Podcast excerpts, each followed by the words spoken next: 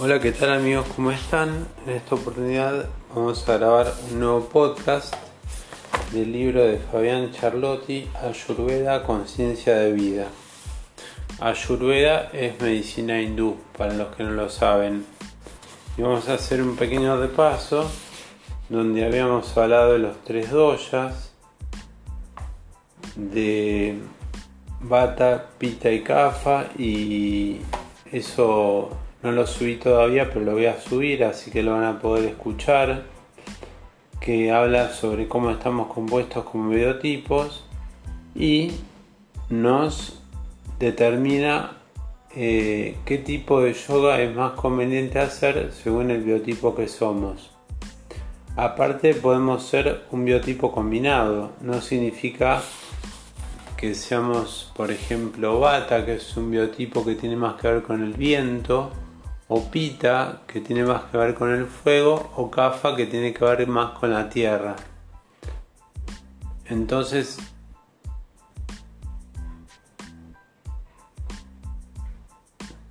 según el biotipo que somos, es el yoga que tenemos que hacer, porque siempre lo similar atrae a lo similar. O sea, si somos muy volados, tenemos que hacer un yoga que nos sitúe en la tierra, que es el caso de Bata. Si somos pita, que somos puro fuego, tenemos que hacer un yoga que no nos haga, digamos, ir más hacia esas características, sino que nos haga quitar esas características. Y si somos kafa, que son la gente que es más robusta, tenemos que hacer un yoga fuerte para transpirar. Bueno, ¿qué quiere decir todo cambia si uno cambia?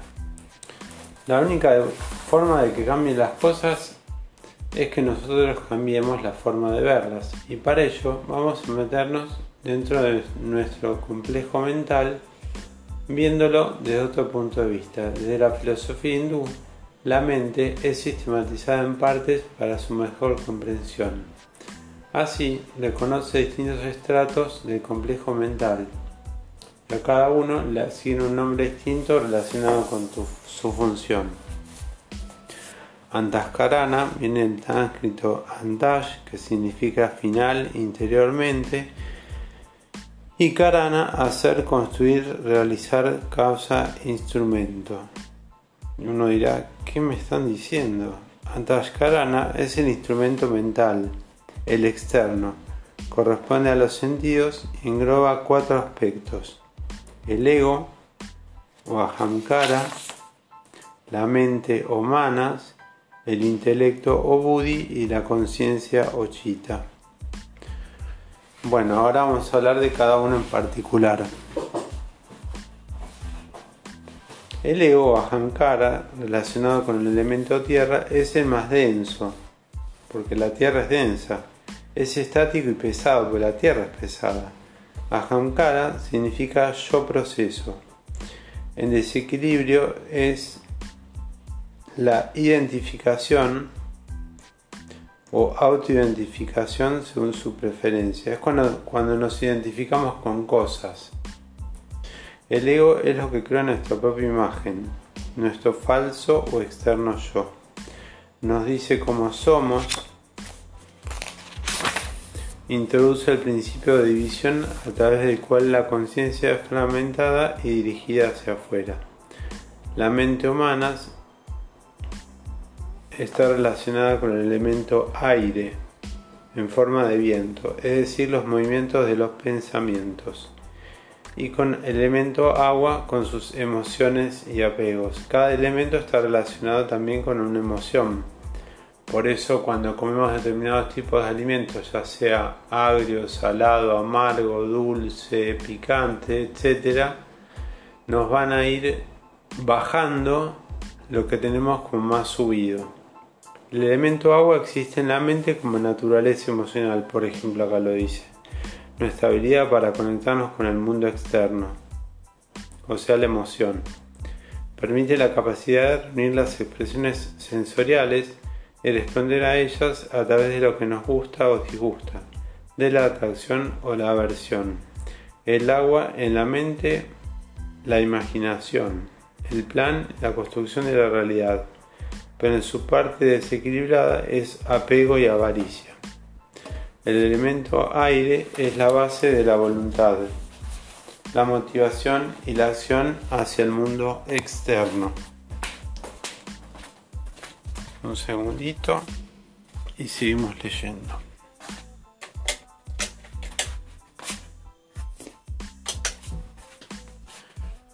Está chequeando una cosita por acá. Como el podcast es al aire en vivo. A ver si sabe qué cosa. Seguimos.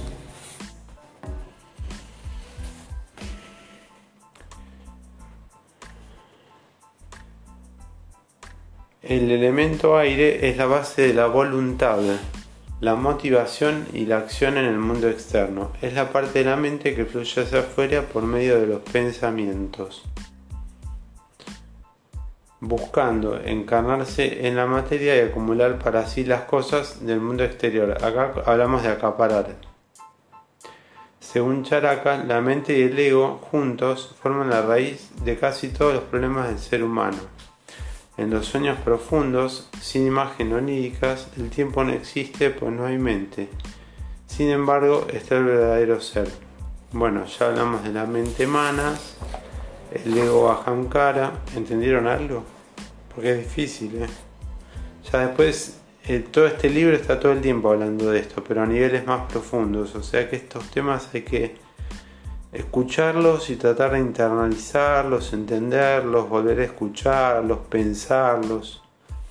Bueno, hasta ahora habíamos hablado del ego Bahamkara que está relacionado con el elemento tierra, que tenía que ver con el procesar las cosas, la mente humanas que está relacionada con el elemento aire y el agua, y el 3 es el intelecto o buddhi que se relaciona con el elemento fuego, que es luz, la inteligencia el discernimiento o en hindú lo llaman viveka. Buddhi es la visión en todo sentido. El autoconocimiento, la autoindagación, el aprendizaje, la educación, el juicio. El fuego es el símbolo de las actividades del intelecto como racionalidad. Y discernimiento, facultad que permite percibir y juzgar las cosas. Acá estamos hablando del fuego. El fuego en la medicina de Ayurveda es muy importante porque el fuego quema todo. O sea, tiene que ver con la racionalidad y el discernimiento, facultad que permite percibir y juzgar las cosas. La determinación profunda de lo que es verdadero o falso, de lo real y lo ideal lo bueno y lo malo. O sea que el intelecto Buddy es re importante. Lo valorable de lo que no tiene valor. Viene de esta capacidad de medir y evaluar. El intelecto Buddy es también el que digiere las experiencias y emociones por intermedio de la aceptación y el desapego del resultado de sus acciones. O sea, desapegarnos del resultado de sus acciones las experiencias. Está mediando entre el centro interno de la conciencia, que no la vimos todavía, y la mente externa, la mente humana. Con las funciones sensoriales que tampoco las vimos todavía.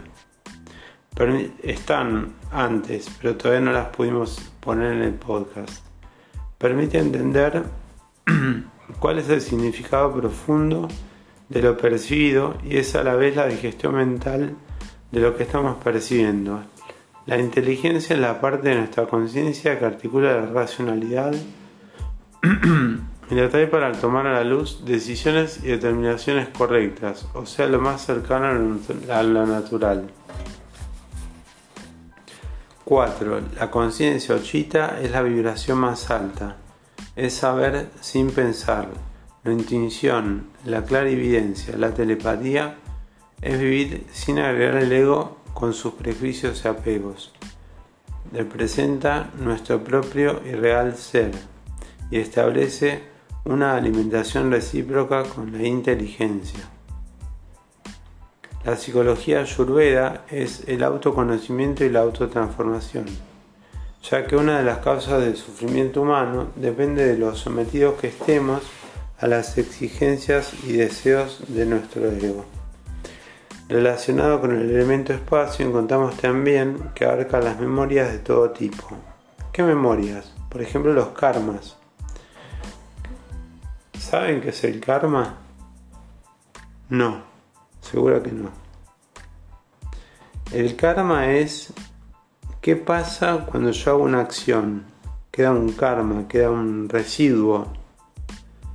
Y eso es lo que se hablaba, por ejemplo ahora que tenemos coronavirus, eh, se hablaba de este muchacho hindú, un chico que hizo la predicción de que decía que la Tierra nos está devolviendo el karma, o sea, la acción de que nosotros le dimos como descuidado de la Tierra a través de este virus. Y no es tan tonto pensar eso, Puede ser fantasioso, obviamente, porque es un chico hindú, tiene sus creencias hindúes, tiene una mente formada en hinduismo, tiene una mente formada en astrología, pero es solamente para ejemplificar el karma. Bueno, relacionado con el elemento espacio encontramos también abarca las memorias de todo tipo, karmas, arquetipos, las tendencias basanas, y las impresiones o surcos samskaras. Las memorias akayas, espacio. Es la memoria en todo sentido, cósmica, cognitiva y experimental. Solo en el ser, humano está relacionada con el intelecto. Así como en Taskarana es el instrumento mental interno, existe uno externo de entrada y de salida llamado Vaya Karana, que corresponde a los órganos de los sentidos como indrillas. Vaya Karana viene del sánscrito Vaya, que significa exterior, de afuera, y Karana, instrumento, causa o acción. La mente trabaja a través de los órganos de los sentidos y estos no trabajan de modo independiente. Los sentidos son herramientas de otra herramienta, que es la mente. Por esto, desde la filosofía hindú, se considera la mente como otro sentido integrador. Fíjense, que acá a la mente la consideran de otra forma. Dicen, bueno, tenemos los órganos de los sentidos, oído, tacto, visión, gusto y olfato, que son los que conocemos desde la primaria, y los sentidos de la acción, que estos no los conocemos, que son nuevos, que es la voz, y acá nos da un consejo muy importante, que es hay que escuchar antes de hablar, porque una vez se habla y habla y se pelea con otra persona y están los dos hablando y los dos peleándose, no. Primero escuchemos, ver qué nos está queriendo decir la otra persona, qué hay detrás de esas palabras. Las manos es la percepción táctil de entrada y de salida del cuerpo. Los pies es por donde caminar. Los órganos genitales y el ano. ¿Cómo van relacionados cada uno entre sí? El oído con la voz, el tacto con las manos, la visión con los pies, el gusto con los órganos genitales y el olfato con el ano. Eso así para ellos, ¿no? Por más que nosotros no coincidamos en que están diciendo, bueno, para la filosofía hindú esto es así, indiscutible, y como estamos estudiando Ayurveda, tenemos que aceptar estas teorías. La mente está trabajando a través de los órganos de los sentidos y estos no trabajan independientemente. Los sentidos son herramientas de otra herramienta que es la mente, que lo vimos recién. Por eso la mente se la considera como otro sentido integrador que ya lo vimos. Antes de seguir de nuevo, bueno, acá dice cosas el autor, pero bueno. Los 10 sentidos indrillas en realidad son 11 si la considera la mente, son los 5 primeros sentidos del conocimiento, que son lo que vimos recién, oído, tacto, vista, gusto y olfato. Luego corresponden con los sentidos de acción. Los primeros eran los sentidos de conocimiento, porque yo conozco las cosas por medio de, o sea, me informo, me formo, por medio de de lo que escucho, de lo que toco, de lo que veo, de lo que digiero y de lo que vuelo. Estos luego se corresponden con los sentidos de la acción, que son las facultades del sistema nervioso motor. Expresión oral, que es la voz, aprehensión, que son las manos, deambulación, que son los pies, procreación y excreción, visto sutilmente como capacidad de dar. Carana es entonces lo que podríamos llamar sensibilidad e integración a través de los órganos de los sentidos. De esta manera hablamos de facultad de la visión y no del ojo, o la capacidad de la aprehensión y no de la mano. Los sentidos son el vestíbulo sensorial de la mente, cuya función consiste en aportar material sensible al complejo mental interno que es el verdadero constructor del conocimiento. Parinama es la relación causa-efecto. El resultado, así los sentidos, pueden estar en sama indrillas, balanceados o por efecto de sobreuso. Ati Yoga, por ejemplo, escuchar un sonido fuerte. Poco uso. Ina Yoga, por ejemplo, no tener sentido del gusto, que acá podemos relacionar perfectamente con el coronavirus. Ah, no, pero el coronavirus habla del olfato, no del gusto, me equivoqué yo.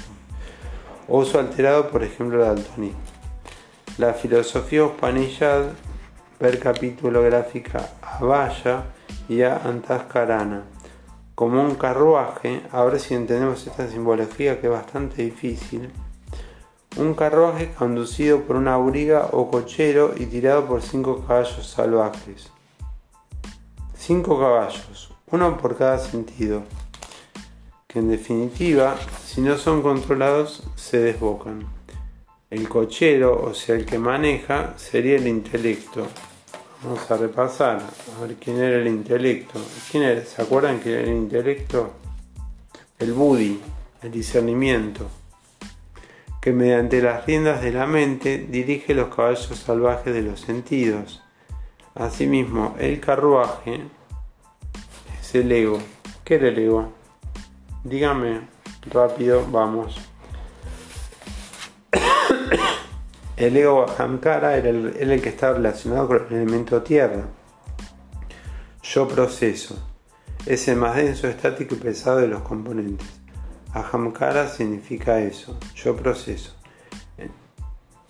Bueno, el ego es lo que crea nuestra propia imagen, nuestro falso o externo yo.